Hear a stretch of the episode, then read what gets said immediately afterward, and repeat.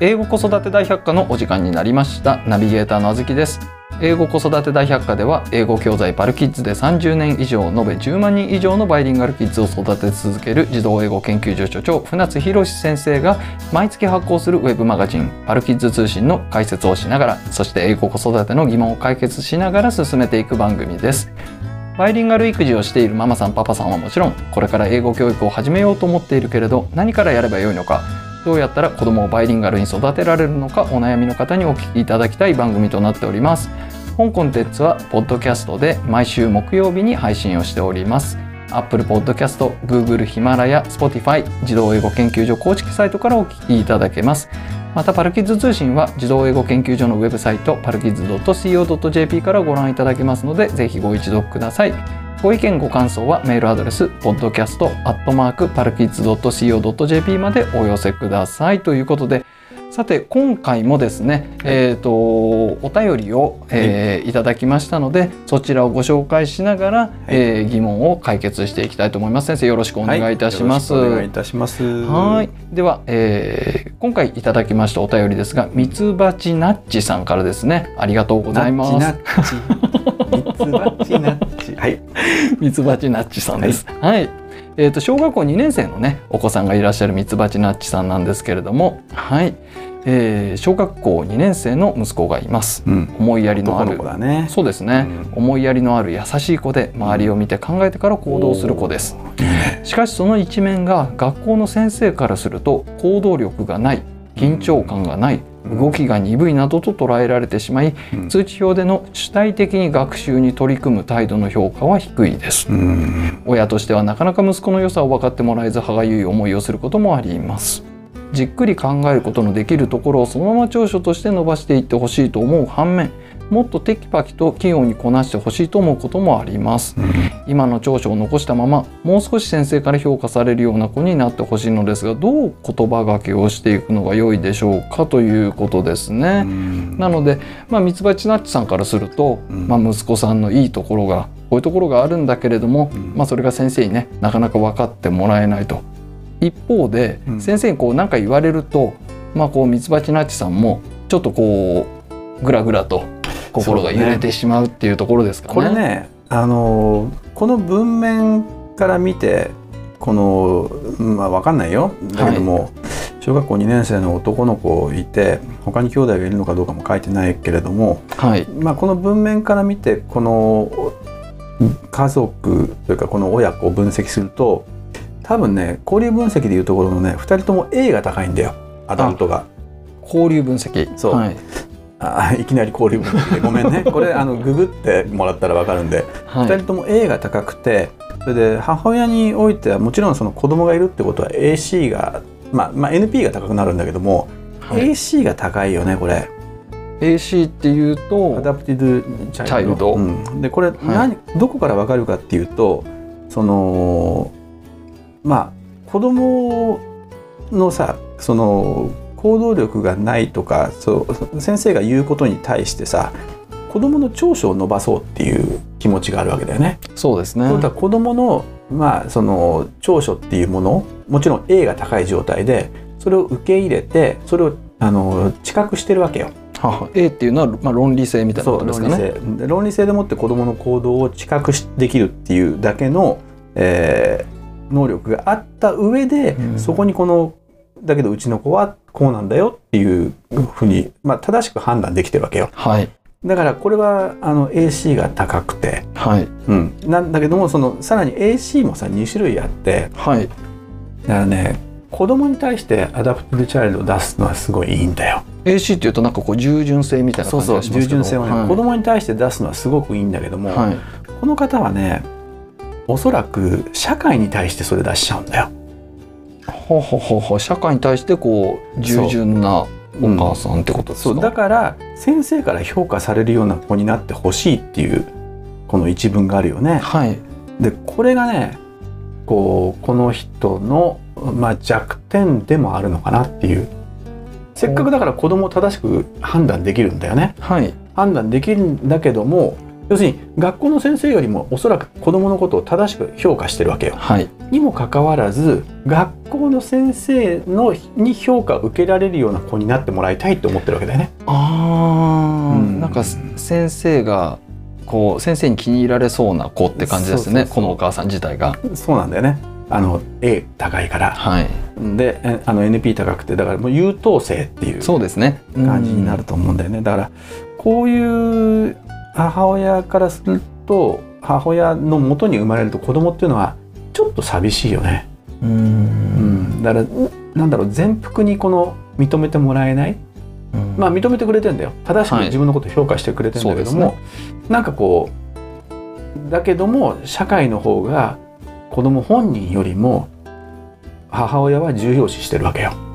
あー、ちょっと寂しいよね、そうですねなんか社会に合うようにうんしなさいって言われてるような感じがしますよねでそれって、まあ、ある意味人格否定なんだよねうんだからさ別に社会に合うようにしなくていいと思うんだけ どないやだからこればっかしやってきたから日本っていうのも均一的な子供ばっかしになっちゃってはいでそれで文科省も今いろいろこの何その今 IT 社会になってきてさはいでいろいろ日本出遅れてる中でこの優れた人材を育てようみたいなはい流れになってきてるんだけども、はい、だからこの国語の教科なんかも変わってきてさ、うんその高校の国語を変え高校の国語を変えても遅いんだけどさだからそういう流れがあるんだよね論理性をもう身につけさせようみたいな流れがあったりするんだけどもはいだからそのどっちかっていうとその小学校とかのこのこの段階でさまあ先生ってもう帝王なわけよ。 うんだからでそこで評価されてるんでそこに合わせ合わせないとねっていうのは確かにあるんだよね。まあ小学校の場合だけど内心っていうのがあんまないんで、はい中学受験においては。うん小学生っていうのは受験を考えてないじゃんか。はいだから中学になったらさ内申点があるから先生の言うこと聞かないとダメなんだよ、はいこれも嫌な話だよねもう本当にこういうの嫌だけど世知辛いというかさだけどもう小学校の段階ではとりあえずなんだろうなこの先生あまり先生から評価されるっていうことを気にする必要はないんじゃないかなというふうに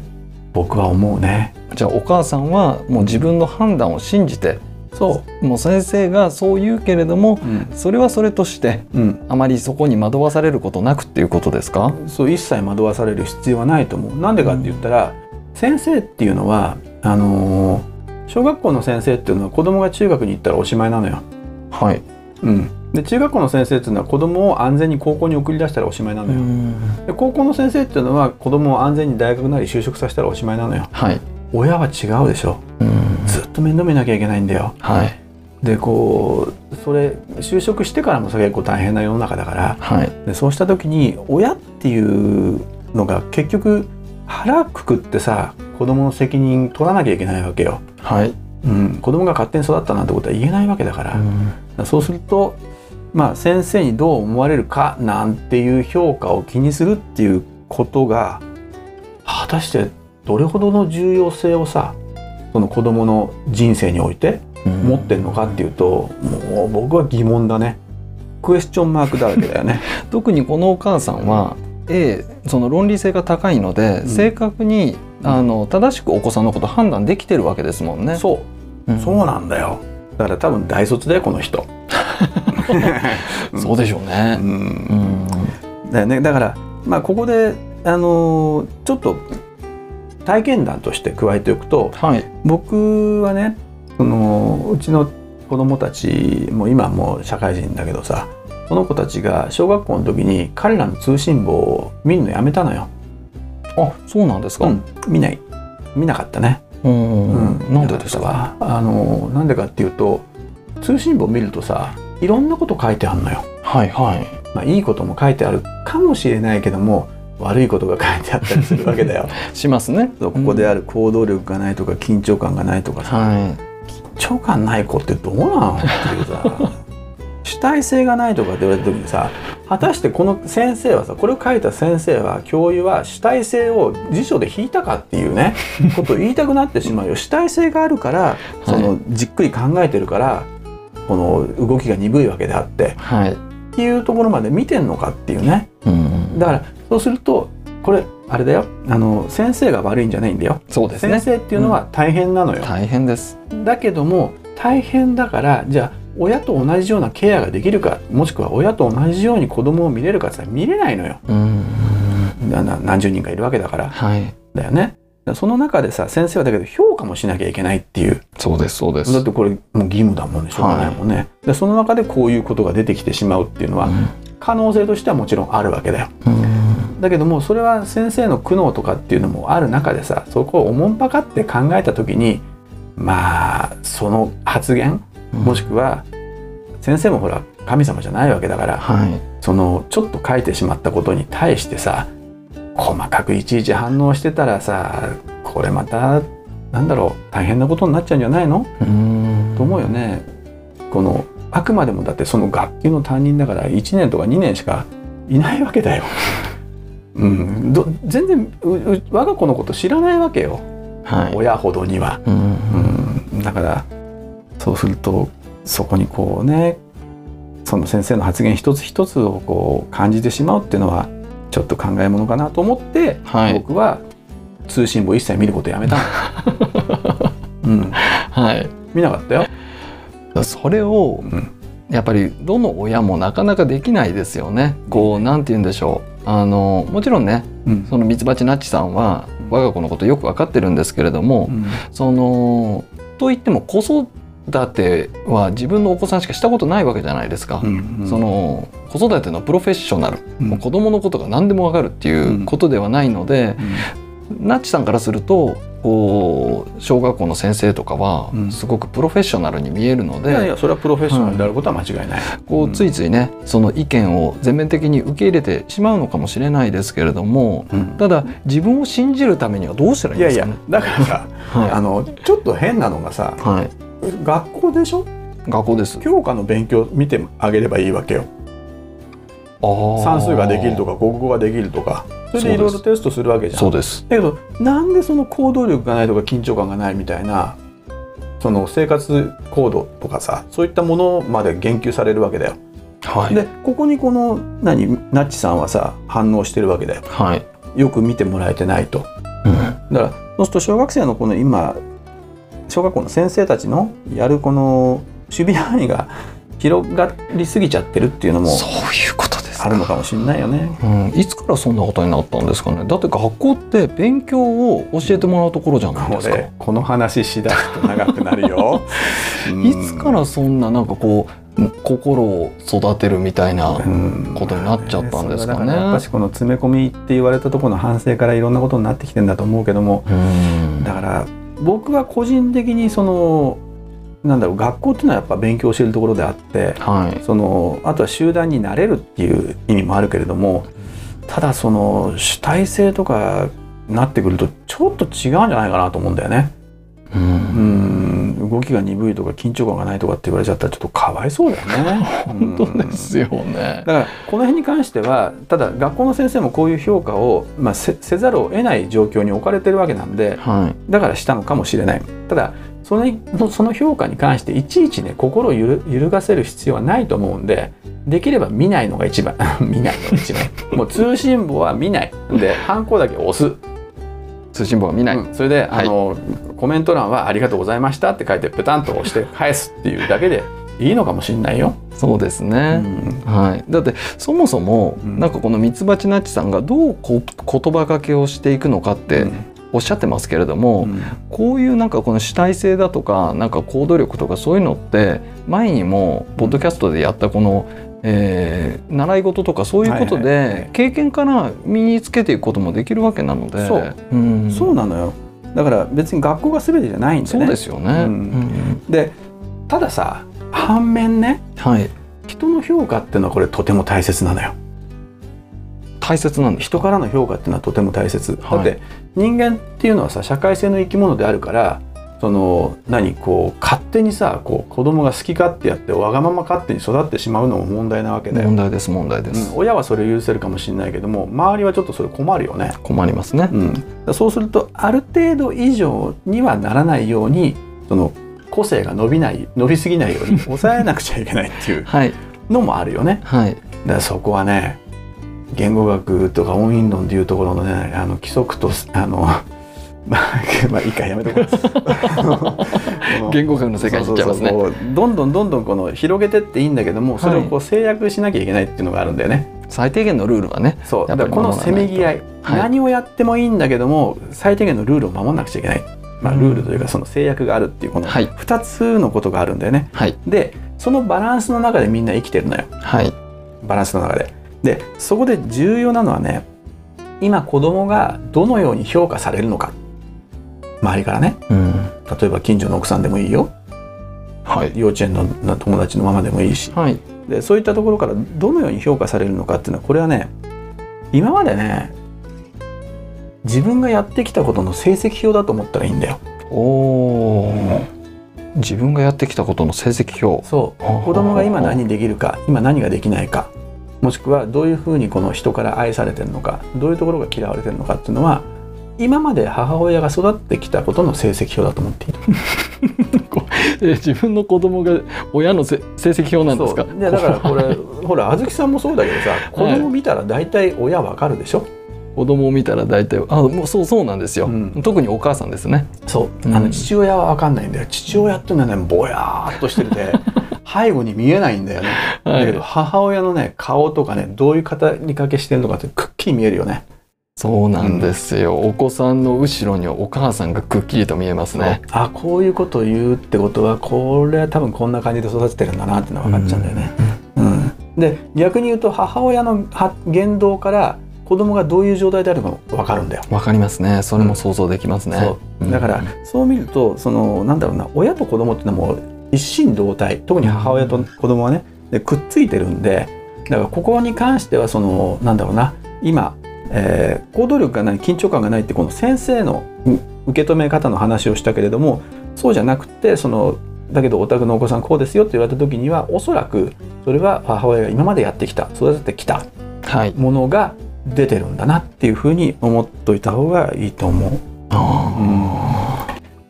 でね、、怖いはいいや怖いよね もういやだって戦々恐々だよ僕もそうだけども子育てしててさはいなんか本当に子供を見られてるって思うとさはいその戦々恐々って怖いよねだから、うんあの保護者面談なんかは怖いから行かないし行ったことありますないねあない全部そのうちの奥さんに任せて るたださ嬉しかったのは、はいその就職した後にねはいあのうちの次男坊だったかなそれが上司から何人かに言われたみたいだけども船津君のお父さんに会ってみたいなって言われたんだって、おうんお父さんーと飲んでみたいってそれいいよねお父さんも飲んでみたい わ上司とそれ相当あの先生の通信簿いいんじゃないですかそうだからいそうすると、まあ20後半になってあ子育て的には通信簿的にはいいいい点もらったのかなみたいな GPA、まあ、3超えたかな 4, 4超えいや3か超えたかなみたいな感じに思ってるんだよね。であここに 至るためにさーはいまあそんな育児なんてさ3年とか5年じゃ結果出ないわけよ。はいでやっぱり20年とかうん30年とかかかるわけだよね。そうですねでそこに至る間に親ってのはさいろんなことしてんのよ。うん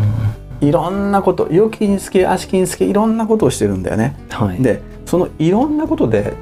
絶対やっちゃいけないのははいマイナス評価しちゃダメなんだよ子供のことをさ。おーいかなる時にもマイナス評価をしてはいけないそうだからミツバチナッチさんはいすごいのよ、うん親としてはなかなか息子の良さを分かってもらえず歯がゆいそうですね、まあ、先生にこういうふうにね言われたけれども、ナッチさんはむすその息子さんのことを高く評価してるわけですもんね。そうなのよ、うんだから先生は分かってないと分かんない先生に問題があるとこのナッチさんはおっしゃってるわけよはい、まあ問題があるというか歯がゆいとね、、はいいうふうにおっしゃってるんだけどもこういう考え方なんていうか知ってるああ知らないです。親バカっていう のよ親バカってそっかこれも親バカなんですねなんか親バカっていうと本当にこうマイナスなまあね感じがしますけどイメーね。ジだけどねうんあのねあの実はね親バカまあこれ、えっと、日本国語大辞典かなによると、はいえっとまあ、発音に関してはいいよね親バカの発音はいいでしょ、はい親バカで、はいで我が子を意味がね我が子を愛するあまり子を実質以上に評価したりうんぬんっていうのが親バカののでいいらしいのよ。実質以上に。うんまあ評評価価ししたたりうんぬんというね。でこれさ皆さんそうだと思うし、まあ、僕もそうだけども我が子可愛いよ ね我が子が一番可愛くないっ可愛いですね。てことはさこの段階で親バカなのよああ、みんな親バカじゃないですか。そうそうしだたから他のみみんなだから主観的にさひょあの客観的な評価抜きにして実質以上だからここで言ってるのはさ子供はあんまり可愛くないけど可愛いと評価したりってことをこの辞書は言ってるわけよはい。だけどそれをみんなしてるわけだからみんな親バカなのよはははこれ結構なことだよ ねは。結構ですね。結構大切なことだと思はい。うでこういう評価が大切だと思ううん。子供をだから可愛いと思ってそれでこの この子供はすごい他の子より可愛いなと思っちゃうっていうはい。うんどどんどんな に何であっても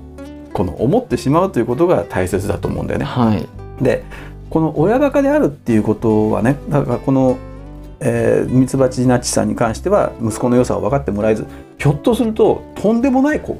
かもしれないとんでもないこと言うのは。だからとんでもない子供なのかもしれないってことだ よでもなかなか息子の良さを分かってもらえずって言ってるところがすごいのよ、はいはい。うん、そうでだかすらね。これが親バカ発言なのよだって他に分かんないじゃん先生の評価はこの行行動力がない緊張感がないっていうこのそれもまた聞きなんだよねこのミツバチナッチさんから、はい。で正確には分かんない中でこのナッチさんは親バカを発揮してるっていうのはっがきりしてますねす。ごいいいなと思う、うんだからナッチさんの子供はすごい安心して生きてると思うおお、うんはい。ママは自分だから、ま、もうなんだろうセーフヘイブンなんだよねこの自分がこのいて安心できる場所っていうのを子供を探すわけよで何があってもナッチさんのとこに行けば子供は安心してられるのよ抱っこしてもらえるのよであなたがこうやって頑張ったのねって言ってもらえるのよあなたにも悪いことあったのかもしんないねって話をしてもらえるそんな親なのよナッチさんははい。だからナッチさんクリア OK オッケーですね。全然 OK よ、うん、うん、親バカの面はクリアしてる、そうですね。うん、だからこれ全然いいことなんだけどただ問題点ははい。この後半の文だよねその先生から評価されるようにこんなされるような子になってほしいというこの社会に対する AC が出ちゃってるそうですね。はい。でここは、まあ、確かにねそのさっきも言ったようにこの親の成績表っていう社会の評価っていうのは欠かせないことだけどもはい。どっちが重要かって言ったらどっちも重要なのよ、はいだけどもどっちを根っこに持つべきかって言ったら二者択一だよ社会に認められるようになる子に強制、まあ、貯める、はこい。の形を貯めていくのかもしくは自分が信じてる子供の姿そのままを信じる方向でいくのか、うんでこの二者択一選ばれた時に、はい絶対に選ぶ選ぶべきは自分の子供を信じることだよ、あ社会に合わせる必要はないと思うあ、そうですね。この2つのどっちかって言われた時にこっちってファイナルアンサーでいいと思 これはお母さん自身が相当なんかこう地に足がついてないといろんな誘惑きますよね。う そうなんだようね。んでいろんな誘惑が来ると何かっていうとさその子供をマイナスで見始めちゃうんだよ。あーこれができないあれができないっつってさ。そうですねだから、うんこのミツバチナッチさんだとちゃんと評価できてるからいいですけれども、うん評価できてない親御さんって意外と多いんですよね多いね。あうんのそれも何あずきさんもそんなケースがいろいろ思い浮かぶ、浮かびますねやっぱり、まあ基本相談をされる方っていうのは、うんあのーじその我が子の評価がうんこうマイナスだったりする方がうん非常に多いので、うんうん、でちなみにこの我が子をマイナス評価する方たちっているじゃないですか、まあしてしまう方たち、ううんんそうなるとお子さんってどうなっちゃうんですか先生的には。いやだからさこ,、はいここ我が子をマイナス評価するっていうのうはんさっきから繰り返し言ってるけれども、評価っていうものにコンプライしてるわけよ、はいはい、何らかの評価、そうで先す生ねの評価であったりテストの成績であったりっていうものにあのコンコンプライしてもう完全に同意してしまってはい子どもの能力っていうものをさそれ以外の目で見ないっていううんうんだって子どもの能力ってさ測れないんだようんじゃないそうですね英語英検一つ取ってみたって全然完全じゃないんで、はい英語能力の一側面しか測れないわけだよね、はいだけどそこにコンプライしてしまうとさ子供は本当にすごい高い能力を持っててもそれを認めないことになっちゃうんだよ。うんなんか寂しいですねだよねだからそこはあのなんだろうなオーソリティというかオーソリティとかあと先生とか社会とかその子供以外のそのところにコンプライするよりはどっちかっていうと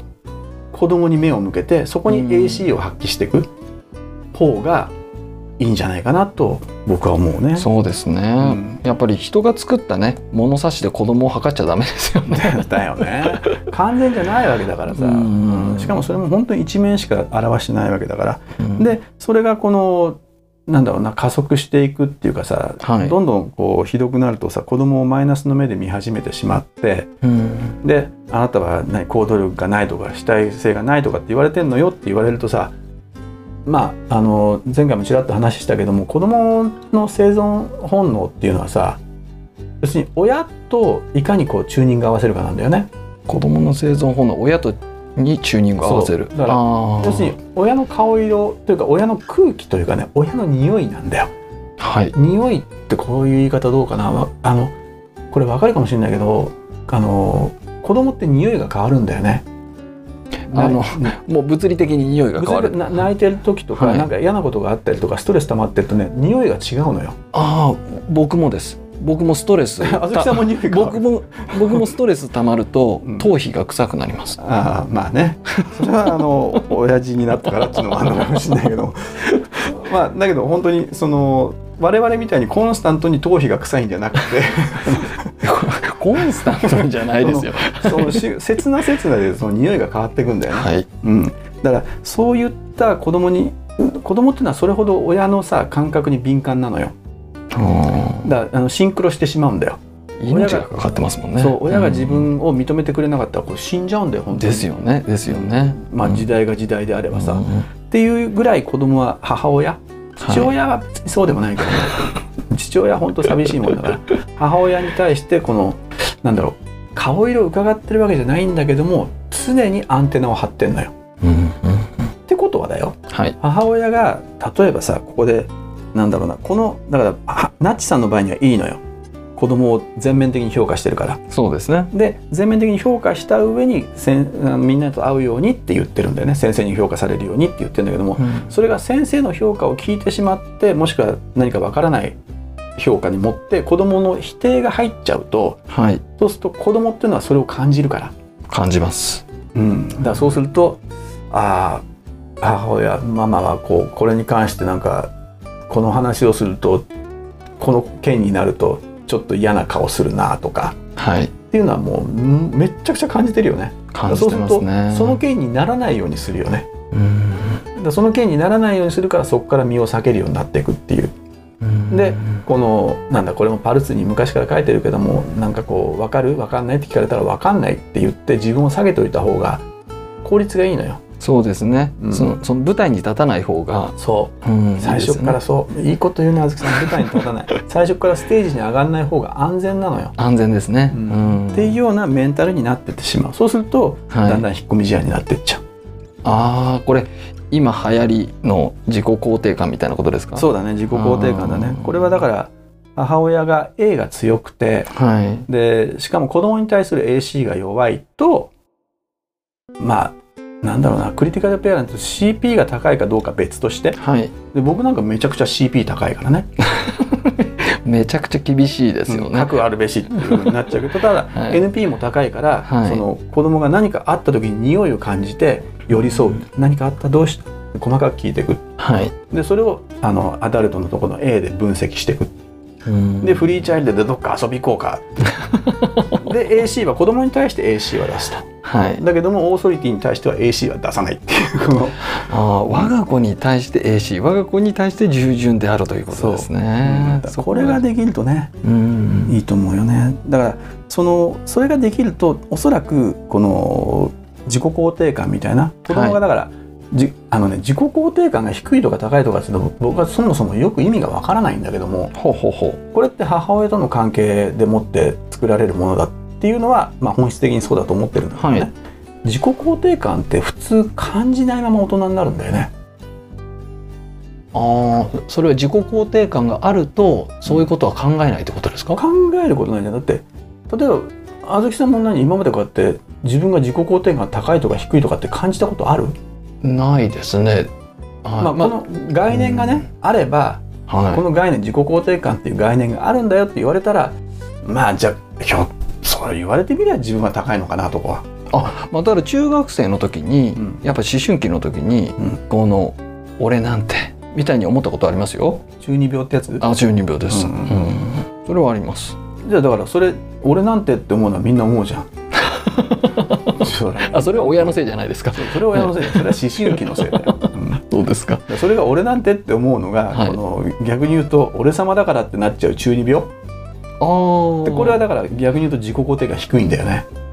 うわなんか難しいですね。うんお俺様が自己肯定感が低かっ低たいりから俺様にならざるを得ないわけよ、あそういうことですか。だから普通の人は俺なんてって思っちゃうんだよ、ははははでもうちょっと頑張んなきゃってだかははい。らその要するに普通のメンタルに至れないっていう人たちもいるんじゃないかなでそれは何かっていうとはい。このなんだろう自分がこの否定されてる状態っていうのが続くわけよはい。この親特に母親ねうんうんこれあったよねあずきさんが先月 3, 3ヶ月ぐらい前に書いた「パルス」にもあったよね3月号だっけ2月号、はいはい。その人前でほ人ら前でね我が子のことを喋っちゃうっていうそうそう喋ってもううちの子なんかとかってはい言っちゃうはっいて、あれほんとよくないようね、ん謙遜するのも良くないんですよねほんとよくない、うんあのうちの子がさ幼稚園に行ってその何二者面談でさはい「いやもうほんと可愛いですよね可愛くて可愛くてもうほんと和むんです」って言われたらさはい「いやありがとうございます」って言っときゃいけないよそうですよねうんうんいやもう本当そうですそうですよねまでは言わなくていいかもしれないけど ありがとうございます先生って言えないんだよいやもううちの子なんてってなっちゃうんだよねあらなんかこれってそもそもはお母さんの自己肯定感が低いことになんか起因するっていうことはなんかこれその親のせいその親のせいその親のせいみたいなそうだねなんか代々受け継あがのれて鏡の法則だよねそうですね何年前だこれ20年ぐらい前だっけうんずいぶん前ベにストセラーになったんですよね、はいはいだからまあ今更鏡の法則買ってとは言わないけどもはいこれ今普通に読めるんでねうんだからまあ興味がある人は読んだらいいかもしれないけどもやっぱりこの親との関係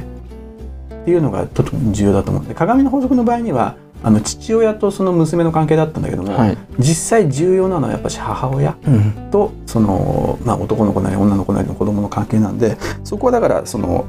なんだろうなそのあまりにも社会にコンプライ AC が高すぎて社会にコンプライしてはいで優等生に多いんだよはい A が高くて AC が高い社会にコンプライしてしまうっていうのは、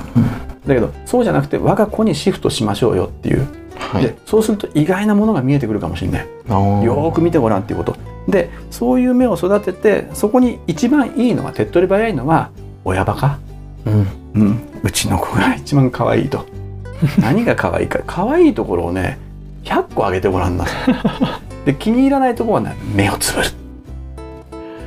そっかここだよね親バカになっていいって言われると、うんなんかすごい嬉しいですねいやいやうだから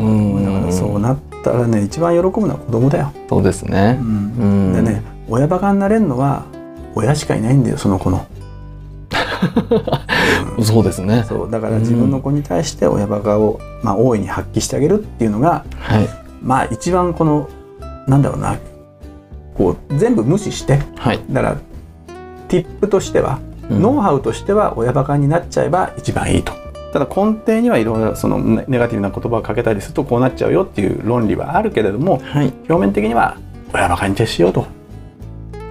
いう一言で済むんじゃないのかね。そうですね、うんなんかミツバチナチさんうんミツバチナチさんはもうすでにね親バカなのでうん、もうこのままでいいですとそいうことですね、うんなのでまあ先生の意見は意見として聞くんですけれども、基本的にはその子供に従順であれとうそいうことでよろしいのではないでしょうかうそれでいいと思う。うん先生ありがとうござい今回まはし時た間大丈夫？今回は大丈夫ですねあちょっとはいそれでもやばいか。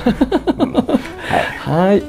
英語子育て大百科はポッドキャストで、えー毎週木曜日に配信をしております Apple Podcast、Google、ヒマラヤ、Spotify、えー、児童英語研究所公式サイトからお聞きいただけますぜひサブスク登録をして毎回お聞きいただけますと幸いです。えー実はですね、どんどんどんどんこう視聴者数が増えておりまあそしうなて、右肩上がりでおかげさまでありがとうございます。ありがとうございます。はい。また、パルキッズ通信は児童英語研究所のウェブサイト、パルキッズ .co.jp からご覧いただけますので、ぜひご一読ください。今回の、えー記事、えー今回の内容については、2016年10月号の、えー船津流育児論というところが、えーお読みいただくと、さらに詳しい解説がございますので、ぜひご覧ください。 5年前だ よね。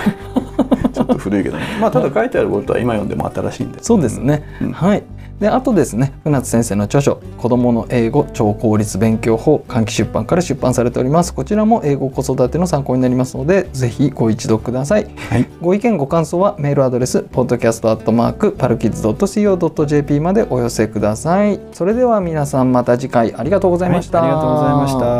た。